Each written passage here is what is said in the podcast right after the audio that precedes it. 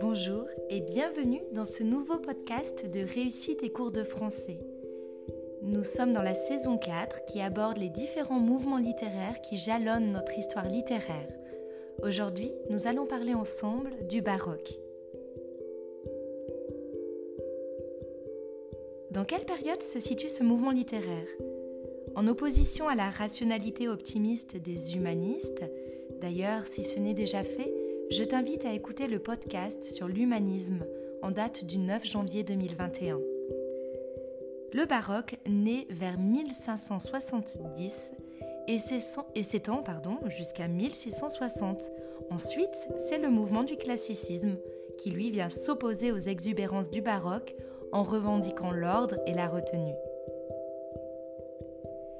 Qui sont les auteurs et les œuvres représentatives de ce mouvement Alors citons tout d'abord Agrippa d'Aubigné, qui écrit Les Tragiques en 1616.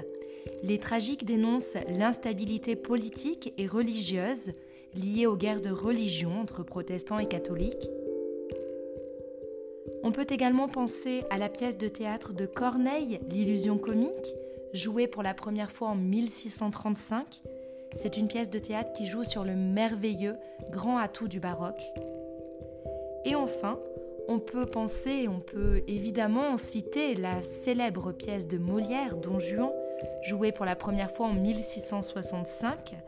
Euh, Don Juan reprend les caractéristiques du baroque avec l'inconstance du personnage libertin qu'est Don Juan, la profusion des lieux dans la pièce, qui ne répond pas évidemment aux règles classiques, et le Deus ex machina de la fin de la pièce, qui introduit le merveilleux dans le dénouement, tout à fait caractéristique du baroque.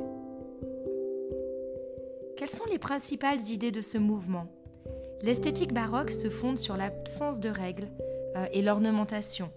Elle met en avant la fugacité du temps et l'instabilité du monde.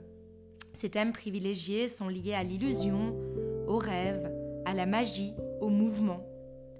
Sur le plan spécifique de l'écriture, on retrouve également dans tous les textes baroques un foisonnement de procédés de style, ce qui est absolument caractéristique de l'exubérance du baroque littéraire.